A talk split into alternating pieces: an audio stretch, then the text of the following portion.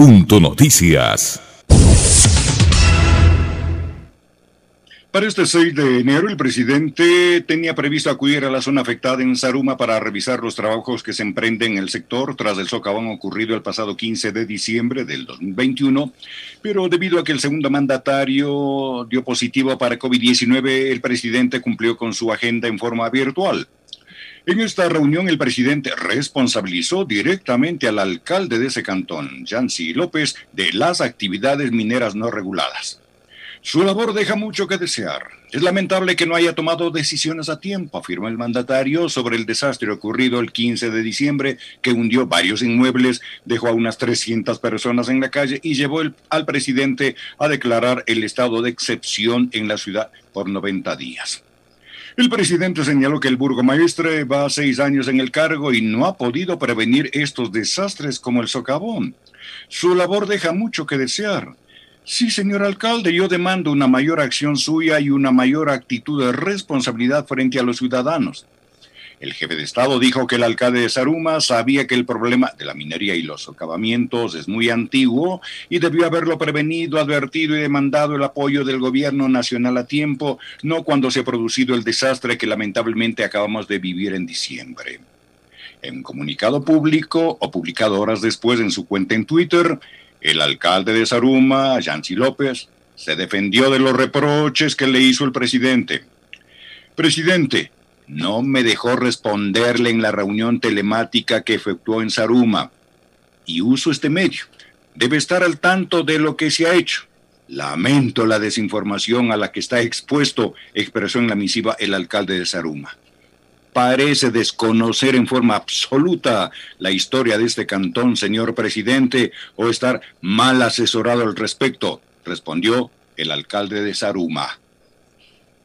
Alexis Moncayo comenta en Pichincha Opina. Siete de la mañana con siete minutos. Bueno, decir que mm, el presidente de la República había ofrecido días atrás cuando empezó este desastre, que no es un desastre natural, es un desastre provocado por la mano del hombre, porque las ambiciones que a ratos suelen ser desmedidas no impidieron que empiecen a, hacer excavaciones debajo de la zona urbana de, Saruma, ¿no? Y, que hoy esta ciudad patrimonial, que es además bastante atractiva para el turismo en la provincia del Oro, se ve amenazada por eh, que obviamente la superficie empieza a ceder después de que está digamos la, ciudad llena de excavaciones, de túneles, de huecos eh, por debajo de esa superficie. Eh, así fue el ofrecimiento del presidente Lazo días atrás de que él iba a estar en el em, en el cantón. No estuvo, pero se conectó vía Zoom con las autoridades del gobierno y también con eh, algunas autoridades eh, locales para ir analizando, revisando la situación actual y ver qué tipo de soluciones se le puede dar a esta ciudad, a este cantón de nuestro país, de la provincia del Oro y que, como les decía hace un momento, es un patrimonio del Ecuador, Saruma, es un lugar muy turístico. Yo lamentablemente no tengo la suerte de conocer Saruma. En, en Machala he estado, eh, en la provincia del Oro, pero no he llegado hasta Saruma. Es una, cuenta pendiente que tengo porque además tengo buenos amigos de origen sarumeño y que pues me hablan maravillas ¿no? de, de su ciudad, de su cantón. Y ver la situación por la que está atravesando ahora este territorio es realmente lamentable por todo lo que señalábamos antes, ¿no? Pero hubo un ofrecimiento con, esto que les relato de que el presidente dijo, a ver, está sucediendo esto, hay que estar, ¿no? 6 de enero vamos a estar allá. Bueno, el, ofrecimiento era estar en Saruma, no se cumplió y la justificación que ha dado el presidente es porque, eh, bueno, el vicepresidente Borrero ha confirmado que tiene COVID, lo que demuestra además que la variante esta Omicron eh, es una variante bastante agresiva, que está generando contagios de una forma mucho más acelerada. Por eso también de paso se les hace la recomendación de que se sigan cuidando, de que no dejen de usar la mascarilla, de que sigan manteniendo el distanciamiento físico, de que se cuiden, de que no visiten lugares aglomerados, de que eh, traten de, digamos, eh, sobre todo mantener este, este rigor con, las medidas de bioseguridad, que son tan necesarias y que se han convertido ya en parte de nuestros hábitos cotidianos. O sea, eh, digamos, la, mascarilla hoy es, es, casi tan imprescindible como llevar la llave de su casa, si va a salir, o el celular. ¿no? Ahora es, es, es, es, una extremidad más de nuestro cuerpo, el celular es una extensión de nuestro cuerpo. Cuando nos olvidamos del celular en la casa es, es increíble todo lo que nos genera. Entonces, en eso se ha convertido también la mascarilla, no deje de cuidarse. Eh, y la invitación también de paso para que, para que vayan a vacunarse. Personas que se han negado a, aplicarse la vacuna, eh, hoy vemos que están falleciendo, son los que están falleciendo, la gente que se ha vacunado, que nos hemos vacunado, tenemos una, un nivel de tolerancia muchísimo mayor con respecto de la agresividad de estas nuevas variantes que se han ido generando, ¿no? La Delta, la Omicron y demás.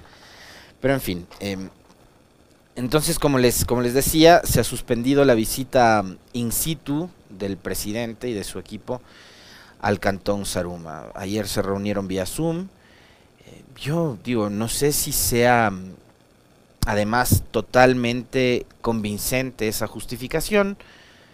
Creo que hubiera sido de reconocerlo al presidente que cumpliendo su palabra eh, se haga presente y esté en, Saruma acompañando a los ciudadanos para, para atender precisamente sus, sus necesidades y, y que vean que el jefe de Estado está ahí está con ellos, que el gobierno les está acompañando. Se han tomado algunas decisiones de paso que me resultan de alguna forma interesantes. Por ejemplo, que se entregará a partir del 10 de este mes, del 10 de enero, un bono de 250 dólares a las personas que han sido afectadas por este socavón. Así lo ha anunciado el ministro de Inclusión Económica y Social, Esteban Bernal en los próximos días los damnificados en Saruma empezarán a recibir este bono, lo harán a partir del próximo lunes. El presidente de la República firmó el decreto ejecutivo con el que se dispone la entrega de un bono de contingencia de 252 dólares para las personas damnificadas por el socavón generado en Saruma el pasado 15 de diciembre. En la reunión de evaluación de la emergencia en Saruma, el primer mandatario firmó el documento y precisó que este bono se destinará para subsidios por desastre a las personas afectadas que califican dentro de las normas legales. A inicios de esta reunión, el jefe de Estado informó que por precaución, eh, como les manifestaba, debió suspender el viaje a Saruma y reveló que el gobernador del Oro, Fulton Serrano, el, vicepresidente de la República, Alfredo Borrero, y el presidente del COE Nacional, Juan Zapata, han sido confirmados positivos en coronavirus, por lo que permanecen en aislamiento. En esta evaluación, el presidente Lazo precisó que la emergencia en Saruma no es solo un problema geofísico, sino también social, por las actividades mineras ilegales que se practican por más de 60 años. Javier Vera, viceministro de Minas, explicó que el problema en Saruma no es en la superficie, sino en el subsuelo. Vaya descubrimiento, ya que hay cavernas y galerías subterráneas que colapsan ocasionando los socavones. Digamos, esto ya creo que todos lo sabíamos, sin necesidad de ser geólogos. Eh, a ver, de paso, toda nuestra solidaridad y la expectativa de que tengan una pronta recuperación las autoridades que han dado positivos, el señor vicepresidente, el gobernador del Oro y el presidente del COE Nacional, Juan Zapata. Qué coincidencia que justo después de las fiestas de diciembre estas autoridades terminen contagiadas. Yo les decía, vean qué importante es mantener las normas de bioseguridad a pesar de que haya fiestas, ¿no? Más todavía cuando hay fiestas, hay que evitar las fiestas para no contagiarse. Pero lo que sí me ha llamado la atención es lo que incluye en su nota el profe. Em, ese llamado de atención, esa suerte de reprimenda que le ha dado el presidente de la República al señor alcalde de Saruma, que tiene un, nombre atractivo, ¿no? Jansi López. Em, a quien le ha dicho que, que deja mucho que desear. su gestión durante los últimos seis años. Y yo ahí, digamos, recurro en cambio a lo que dábamos lectura, daba lectura hace un momento de lo que ha sido parte de la explicación de Javier Vera, viceministro de Minas, quien dice que los problemas en, en Saruma datan de por lo menos unos 60 años atrás. Entonces, por muy buena o eficiente que pueda ser la gestión de un alcalde que lleva seis años al frente del cantón, eh, termina siendo, digamos, un tiempo bastante corto como para tratar de solucionar un problema eh, que en un territorio como Saruma viene a ser ya un problema bastante estructural, porque creo y estoy convencido desde mi total ignorancia, porque yo no, no conozco el lugar, no he estado ahí, no sé cómo opera, pero de lo que hemos podido leer y de lo que hemos podido escuchar también en las entrevistas que hemos tenido, eh, el asunto de la minería es un asunto casi que global en Saruma. O sea, es un secreto a voces. Todo el mundo sabe, las autoridades saben. Estudios técnicos se han hecho en varias ocasiones y eh, digamos las consecuencias son el resultado de no haber quizás observado de forma detenida eh, aquellos estudios que estaban alertando a la ciudad y al país en general y a la provincia del Oro, obviamente, de lo que podía suceder en Saruma. ¿no? O sea, si empiezan a hacer excavaciones por debajo de la superficie, además de forma artesanal e ilegal, eh, era lógico que en algún momento eso iba a provocar un colapso y ahí están las consecuencias, ¿no? El 15 de diciembre, eh, incluso bienes patrimoniales se fueron al piso, ¿no? Y terminaron destruidos. Entonces, eh, más allá de esta suerte de cruce de balas entre el presidente y el alcalde de Saruma, por llamarlo de alguna forma, este enfrentamiento, creo que hay que darle respuestas. Y en buena hora que, por ejemplo, se ha establecido esta suerte de bono que se va a empezar a entregar a partir del próximo lunes a las personas que han resultado afectadas y que son hoy damnificadas por los destrozos ocurridos a partir de estos socavones que se han generado en Saruma. Esas respuestas son las que necesita el pueblo sarumeño, no las reprimendas. Y ya estuvo bueno cuando el anterior gobernador llegó a gritarles a los ciudadanos de Saruma que le estaban pidiendo ayuda, ¿no? Cuando ocurrió la tragedia del 15 de diciembre. Entonces el hombre llegó, les mandó a callar, les gritó, y eso obviamente le costó el puesto. Entonces que ahora, pero que ahora sea el presidente quien además va y lo encara de esta forma al alcalde, eh, da cuenta de otra cosa también, y es algo que lo conversábamos ayer en una de nuestras entrevistas con, eh, con, el invitado Osvaldo Moreno, y es, eh, este año es un año preelectoral, y puede ser que esta sea parte de las disputas que en territorio va a empezar a dar el presidente Lazo, ah, para empezar a posicionar también a sus, a sus cuadros, en este caso la alcaldía de Saruma. Y veremos también cuál es su, eh, digamos, su, su, reacción a partir de la respuesta que, le ha dado eh, el alcalde, en donde le ha dicho que el presidente está mal asesorado o mal informado con respecto de lo que sucede en este cantón. Yo por eso recurría así brevemente, eh, muy superficialmente también, a esa declaración que surge de las propias autoridades nacionales, que hablan de que ahí hay un problema que tiene más de medio siglo de vida y sobre el cual, digamos, eh, no se han tomado acciones eh, ni medidas que sean absolutamente radicales pensando en la sostenibilidad de un cantón que, vuelvo y repito, es patrimonio de este país. Ojalá ese tipo de diferencias se superen de forma inmediata y se pongan a trabajar por el beneficio de las personas que son hoy las principales perjudicadas eh, y es digamos, sobre lo que tiene que trabajar. Municipio y gobierno nacional tienen que velar por el bienestar de los ciudadanos. Así de simple, así de sencillo, creo que no hay dónde perderse. Tienen que trabajar en beneficio de las personas que hoy están siendo afectadas por lo que ha ocurrido, que no es un desastre natural, vuelvo y repito, eso tenemos que tenerlo muy presente. Estos son desastres que han sido provocados por la mano del hombre, que es el principal depredador que tiene este planeta. 7 de la mañana con 20 minutos. Profe, ¿hay algún otro temita, no? Cuéntenos, ¿de qué se trata? Sí, así es, Alexis. El presidente hace cambios al decreto de venta del avión presidencial. Punto Noticias. El presidente realizó algunos cambios al decreto ejecutivo 180 que disponía la venta del avión presidencial Legacy con el decreto 311 firmado este 5 de enero del 2022. El decreto 180 disponía el inicio inmediato del proceso de venta del avión.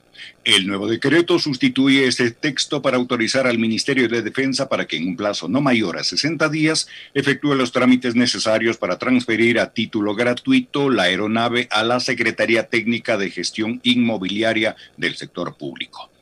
El mandatario agrega que esta secretaría se encargará del proceso de enajenación de la aeronave y que mientras esto dure, la Fuerza Aérea Ecuatoriana FAE se hará cargo del mantenimiento y la operación mínima.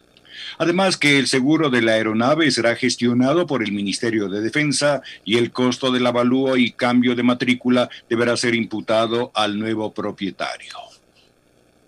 En Pichincha Opina, comenta Alexis Moncayo. 7 de la mañana con 22 minutos. Finalmente vamos cinco años, dos gobiernos que se han empeñado, entre comillas, en vender los aviones presidenciales. Eh, acá vamos siete meses eh, con Guillermo Lazo al frente y más bien lo que hemos visto es que el presidente le ha sacado el, jugo al avión ¿no? y el gobierno le ha sacado el jugo al avión. Han viajado incluso, y a ver, a mí no me parece mal porque Guillermo Lazo, nos guste no, es el presidente de la República. ¿eh?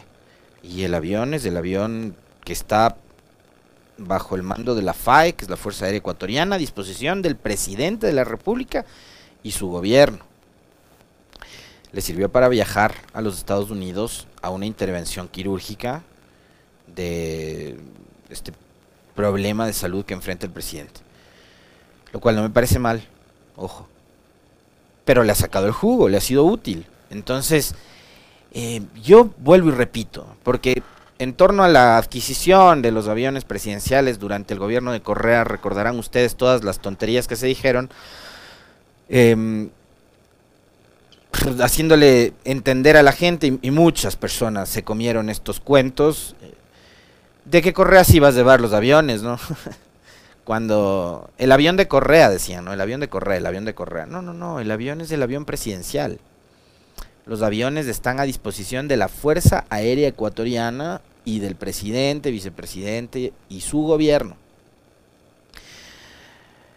Entonces, yo no sé finalmente también qué tan beneficioso pueda resultar para el país y para el propio gobierno vender un avión a un costo muchísimo, muchísimo más inferior de su costo original. Porque eso es lo que pasa cuando las cosas se compran nuevas, se utilizan, el uso implica una depreciación y después usted termina vendiendo, como han venido haciéndolo, como pretenden hacerlo, las cosas eh, a precio de gallina con COVID, como dice Diego Borja. No sé qué tan beneficioso pueda resultar eso, vuelvo y repito, digamos ahí si ya queda también a interpretación y análisis de cada uno, pero a mí por lo menos me parecería un muy mal negocio. Y como ellos son empresarios privados quienes hoy están gobernando, deberían entender muchísimo mejor que nosotros, que todavía creemos en que debe haber un Estado fuerte, un Estado sólido, que cuide de los ciudadanos, que, que, que, que regule al mercado, etcétera, etcétera. Bueno, ellos dicen no, son más, muchísimo más liberales en lo económico, en lo político y demás y creen que hay que eh, deshacerse de todas las cosas que tiene el Estado bajo su control, sean empresas, sean compañías, eh, que hay que eliminar ministerios, que hay que eliminar direcciones, que hay que vender los carros, que hay que vender los aviones, que hay que quedar sin nada.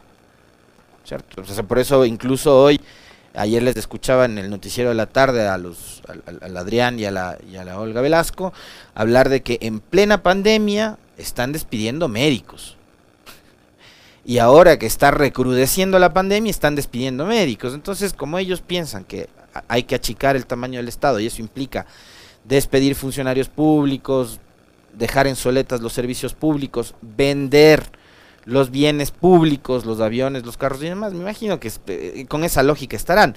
Les importará un comino que el precio original no se va a poder recuperar y que después llegará otro presidente, probablemente ya ni siquiera sea Correa, puede ser cualquier otro, y dirá, ¿cómo es posible que un presidente de la República no tenga avión? Hay que comprar un avión, y el Estado ecuatoriano tendrá que comprar otro avión. Pero mientras estos están y, se puede aprovechar su tiempo de vida útil, háganlo.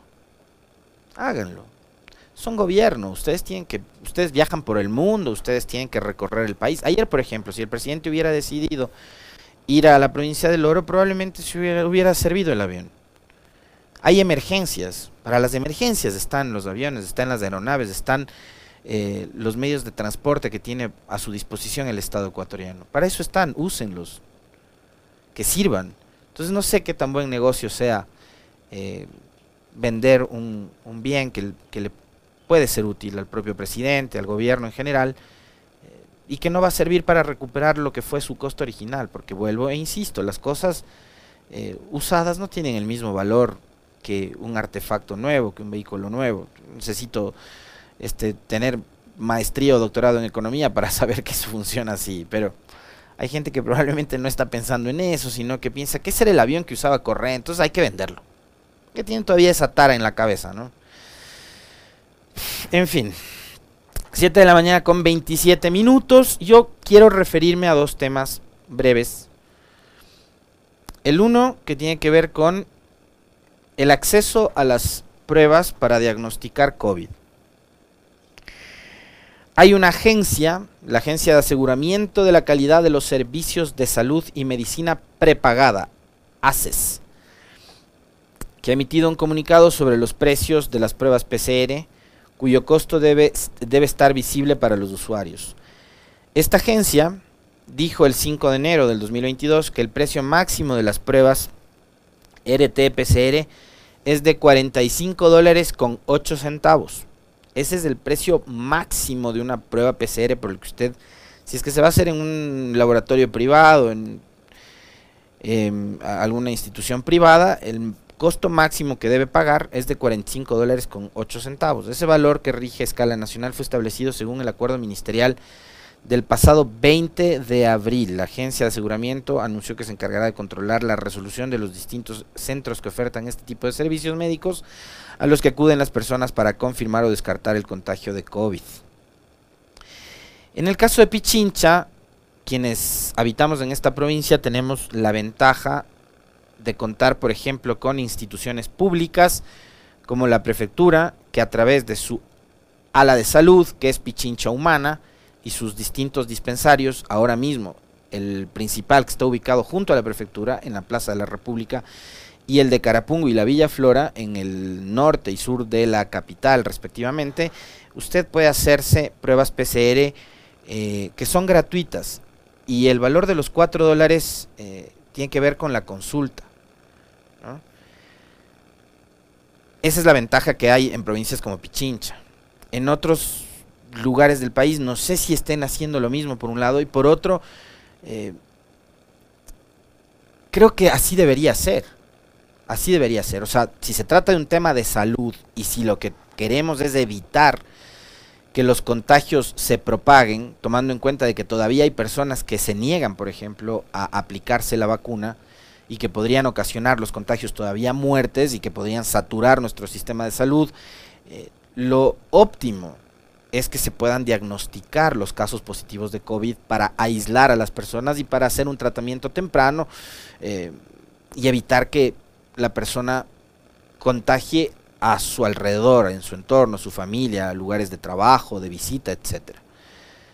Pero si seguimos manteniendo estos precios que pueden resultar a ratos inaccesibles para los ciudadanos, porque fíjense, 45 dólares no es poca cosa, ¿no? Y eso ahora, a partir de que emitieron un decreto, porque antes las pruebas PCR estaban por encima de los 80 dólares. Y ahora he visto reportajes de televisión que a quienes están llegando de algunos destinos del exterior, de la Florida y no sé dónde, les están cobrando hasta 120 dólares por hacerse pruebas PCR acá en el Ecuador. Entonces, esos supuestos controles que debería estar haciendo la Agencia de Aseguramiento de la Calidad de los Servicios de Salud y Medicina Prepagada, que además tiene un nombre larguísimo, no están funcionando. E insisto, a mí los 45 dólares ya me parece que es un valor y un costo excesivo cuando lo que se trata es de cuidar y de salvar la mayor cantidad de vidas posibles. Lo que se debería procurar es em, emular con, digamos, casos como el de la prefectura de Pichincha, que está brindando pruebas PCR con consulta médica a solo 4 dólares, sin necesidad de una prescripción médica. ¿Por qué? Porque es necesario diagnosticar de forma temprana, una vez más, para evitar que los contagios se multipliquen. Porque vemos que esta variante Omicron genera un contagio muchísimo más rápido y muchísimo más acelerado.